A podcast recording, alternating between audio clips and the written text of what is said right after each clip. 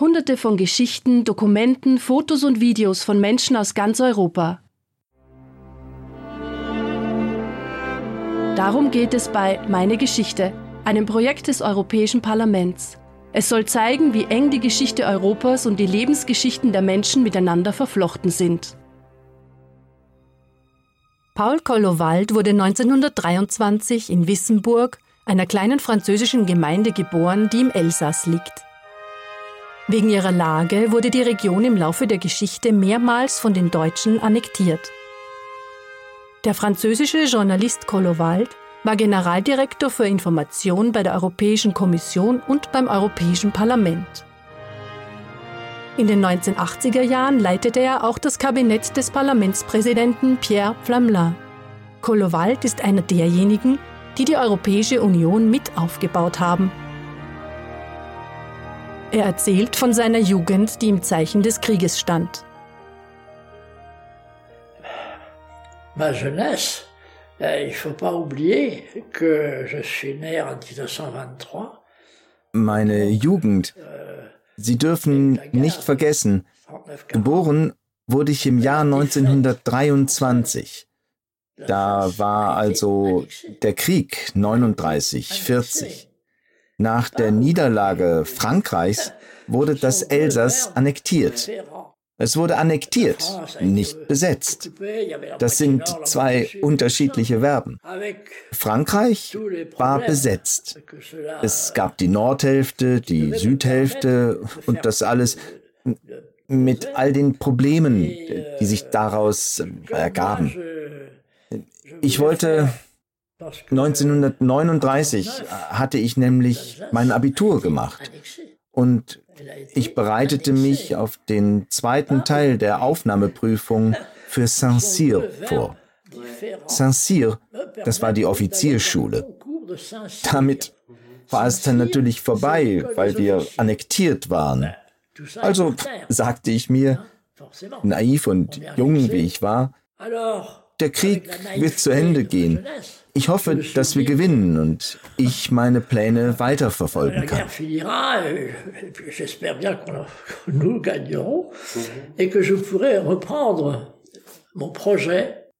Paul Kollowald war jung und naiv. Sein erstes Ziel war, der Propaganda der Nazis zu entkommen. Im Studium kam er in Kontakt mit namhaften Professoren. Euh, pendant l'annexion. Et je me suis dit, tiens, pour échapper au, truc de la philosophie nazie, euh, etc. In der Zeit der Annexion sagte ich mir, so, um der Philosophie der Nazis und dem allen auszuweichen, schreibe ich mich an der naturwissenschaftlichen Fakultät ein. Die Universität in Straßburg öffnete nicht sofort, also suchte ich die nächstgelegene. Das war Karlsruhe.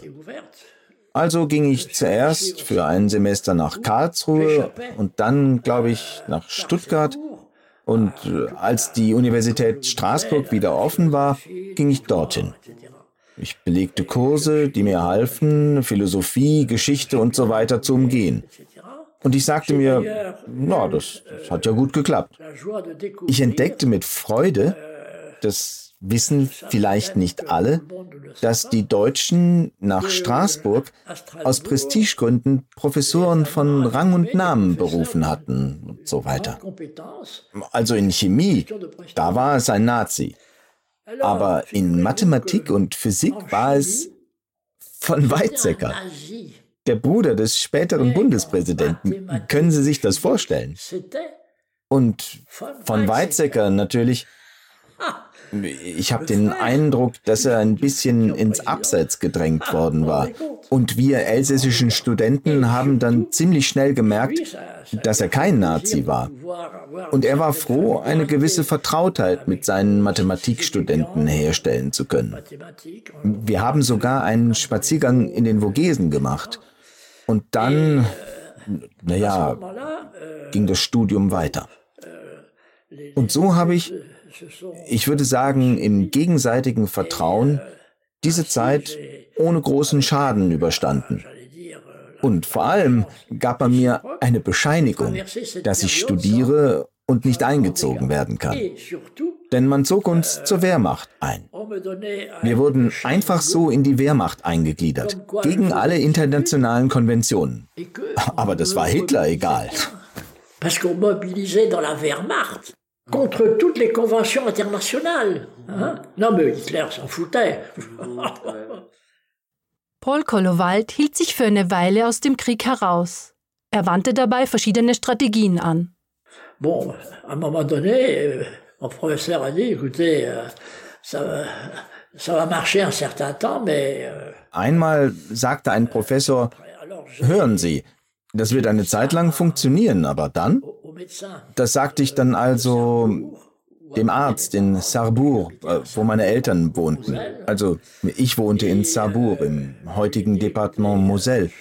Und ich sagte ihm, hören Sie, also meine Lage ist so und so. Darauf er, warten Sie. Ich untersuche Sie. Vielleicht finde ich ja etwas. Da sage ich, ja, aber ich bin ziemlich gesund. Das wird schwierig. Er, er tastet also meine Achillessehne ab und als er direkt darunter ist, sagt er, ah, Sie haben da eine Zyste. Ich werde Sie operieren und Ihnen eine Bescheinigung ausstellen, dass Sie nicht eingezogen werden können. Ich war also im Krankenhaus, wurde von meinen kleinen Schwestern besucht, von meinen Freunden. Da lag ich unter weißen Laken und sagte ihnen, Achtung, wenn hier jemand herumschleicht, dürfen wir uns nicht verraten. Alors, je dis, attention, si, si quelqu'un circule, il ne faut pas que nous nous trahissions, etc. Doch selbst der Krankenhausaufenthalt reicht nicht aus. Kollowald muss mit der deutschen Armee ziehen. Erste Etappe Polen. Euh, J'ai résisté comme ça pendant près de deux ans. Et à la fin, ça devait être. Euh, so hatte ich mich fast zwei Jahre lang gewehrt, aber am Ende das muss wohl im Herbst 44 gewesen sein. War nichts mehr zu machen. Ich bin also gegangen. Ja, ja, es muss September 44 gewesen sein. Und dann, ich hatte ja keinerlei Ausbildung. Uns junge Rekruten schickte die deutsche Armee erst einmal nach Polen zur Grundausbildung. Ich hatte ja noch nie ein Gewehr in der Hand gehabt. Nein, nun ja, ich hatte noch nie ein Maschinengewehr benutzt. J'avais jamais utilisé une mitraillette.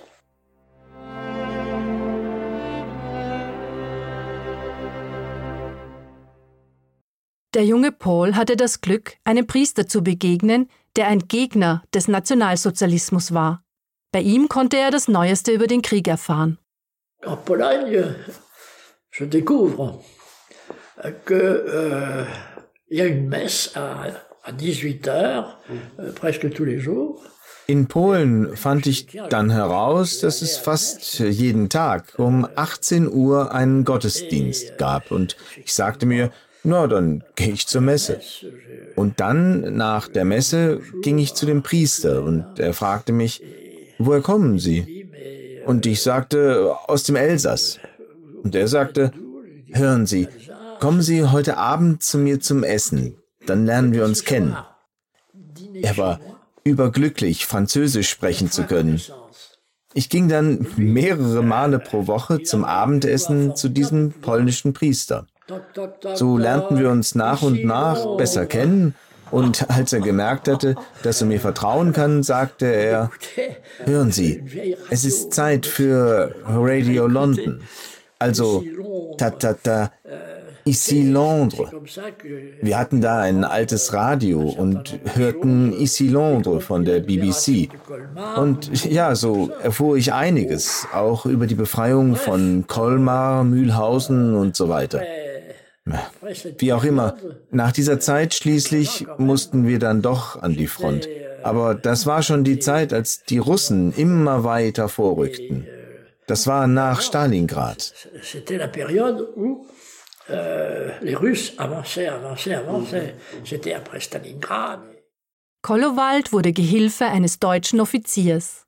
Comme j'avais fait ces études, on m'avait mis dans le génie. Weil ich studiert hatte, kam ich zu den Pionieren. Man hatte mich also zugeteilt. Weil ich Student war, war ich zugeteilt. Ich war eine Art Assistent des Oberfeldwebels, der vom Rang her fast ein Offizier ist. Das ist der höchste Rang bei den Unteroffizieren. Wir kamen also an, ich glaube, es war auf der Höhe von Brandenburg, und bei der deutschen Armee hieß es Rückzug, Rückzug, Rückzug. Und dann war es irgendwann ein bisschen wie bei allen Rückzügen. Alles lief wild durcheinander. Paul Kollowald nutzte die erste Gelegenheit, die sich ihm bot. Das Glück lächelte ihm schon bald wieder zu. Le Hauptfeldwebel a été blessé. Der Oberfeldwebel wurde verwundet und dann mussten wir improvisieren. Dort, wo die Schlacht stattgefunden hatte, war ein kleines Bauernhaus. Ich sagte, hören Sie, wir gehen zu diesen Bauern. Sie werden uns bestimmt aufnehmen, weil sie verwundet sind. Ganz gleich, was sie über die Deutschen denken. Und dann kamen wir dort an und, naja, er ging zu Bett und dann begann ich zu überlegen, wie ich vielleicht entkommen könnte. Denn die beiden Fronten rückten immer näher. Wir müssen so 35 oder 40 Kilometer von der Elbe entfernt gewesen sein. Der Oberfeldwebel liegt also im Bett. Ich sage zu ihm, wie geht es Ihnen? Darauf er, ja, es geht, aber ich habe Schmerzen. Da sage ich, hören Sie, ich weiß, dass Sie in Ihrem Flachmann einen hervorragenden Schnaps haben. Ah, ja, ja, sagte er. Darauf ich, trinken Sie. Und gluck, gluck, gluck, weg war er. Aber vollkommen. Also, ich weiß noch, dass wir in einer Scheune waren. Da gab es fünf, sechs Kühe. Da gab es auch ein Klo. Wissen Sie, so ein großes Ding mit einem Loch. Und was mache ich? Ich sehe einen Nagel mit einem Blaumann dran. Auf Französisch sagen wir auch un bleu dazu. Wissen Sie, da muss man schnell überlegen. Ich nehme meine Uniform, werfe sie mit all meinen Papieren weg, ziehe diese Art Latzhose da an und sage mir, gut, wir sind nicht allzu weit von der Elbe entfernt. Na, e egal. Das gibt ein Abenteuer. Sehen wir mal, was das wird. Ich fange also an zu gehen, denn ich war früher Pfadfinder. Also, da war die Sonne und ich wusste, dass die Elbe auf dieser Seite da war. Ich laufe also Richtung Elbe. Ich komme in eine, in, in eine Ortschaft, ein ziemlich großes Dorf und ich komme an eine Kreuzung. Und Wer steht da an der Kreuzung? Die Kratmelder. Sie wissen schon, die Motorradfahrer mit dem großen Ding da auf der Brust. Sie sind immer zu zweit. Einer fährt und der andere sitzt im Beiwagen. Ich komme da also an und jetzt heißt es wieder blitzschnell denken. Er hält mich an. Wo sind Ihre Papiere? Die Papiere. Weil es junge Franzosen gab, die in Deutschland in den Fabriken arbeiten mussten, spielte ich den jungen Franzosen, den man nach Deutschland gebracht hatte. Und ich sagte, ja, Barak, Barak, Kamerad, Barak, bum, bum, bum, raus, raus, Papier, nix Papier, nix Papier. Da sehen Sie sich so an. Ich glaube, Sie waren ja auf dem Rückzug. Sie waren selbst ziemlich müde. Sie sehen sich also an und dann sagt der eine, der der Anführer war, zum anderen, lass diesen Kerl los. Ich tue, als würde ich nichts verstehen und sage, nix Papier, nix Papier. Und sie sagen, ah los, ah, ah los. Nix Papier, nix Papier. Ah los! Los! Ah, ah los!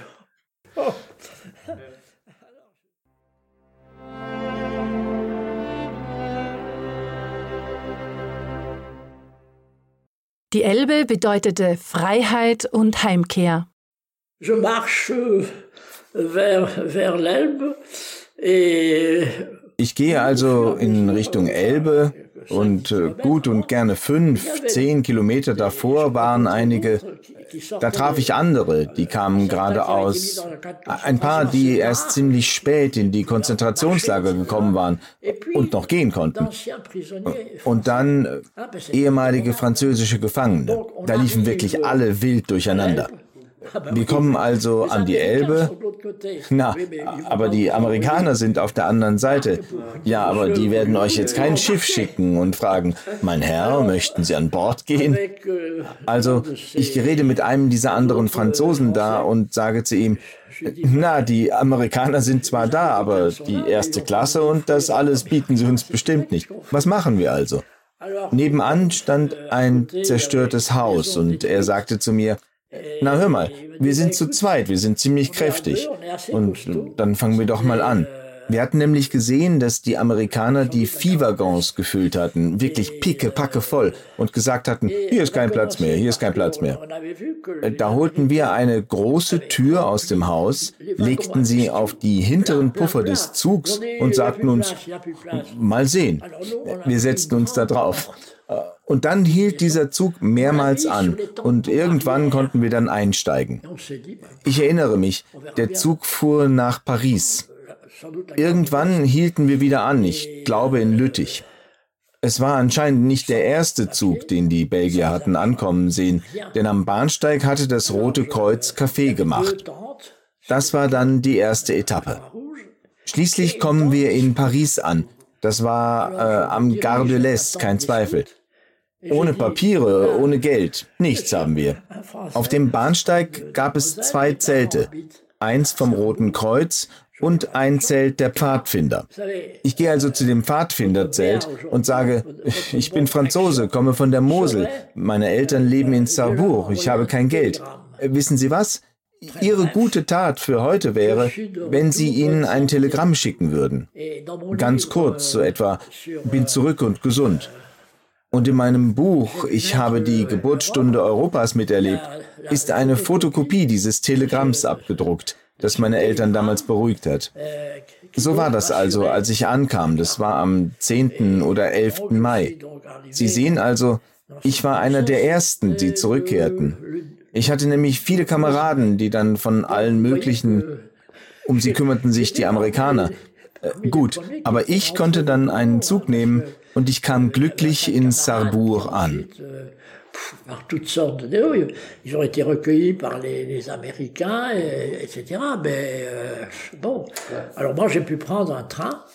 Je suis arrivé à Sarrebourg euh, dans la joie.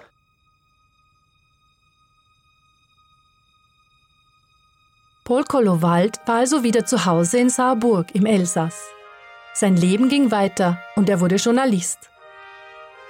Dann begann er für die 1952 gegründete Europäische Gemeinschaft für Kohle und Stahl zu arbeiten.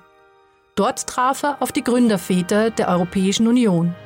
Doch das hören Sie im zweiten Teil des Interviews, das Walter Mauritsch, der Generaldirektor für Übersetzung des Europäischen Parlaments, mit Paul Kollowald führte.